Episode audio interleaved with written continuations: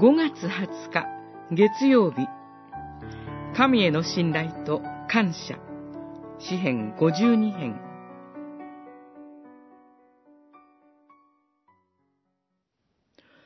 私は生い茂るオリーブの木。神の家にとどまります。よよ限りなく、神の慈しみにより頼みます。あなたが計らってくださいますから、とこしえに感謝を捧げます。皆に望みを置きます。あなたの慈しみに生きる人に対して、恵み深いあなたの皆に。五十二編、十節、十一節。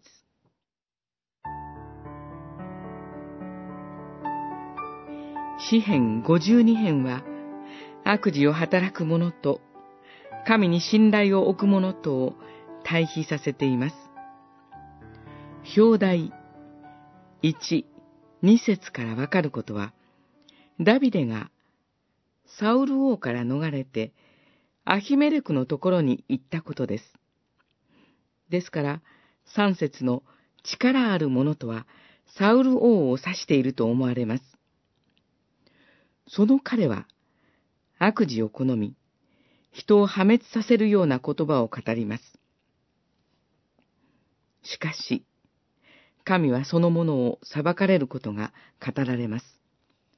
このことを見て、神に従う人は神を恐れます。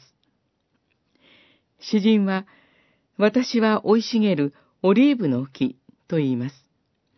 まだ神殿も建てられていない時に、神に信頼し、慈しみにより頼み、神の家を離れることなく礼拝を守る者には、生い茂るオリーブの木のように繁栄が与えられるのです。ダビデも犯した罪が許され、あがなわれた者としての感謝と喜びがあります。私たちの目に見える現実は、力ある者が悪事を誇り、欺く舌を好む者が牽制を誇っています。しかし、その現実に飲み込まれてしまう必要はありません。主イエスに信頼し、望みを持って礼拝し、感謝する者は、神によって祝福され、御国への招きに入れていただけるのです。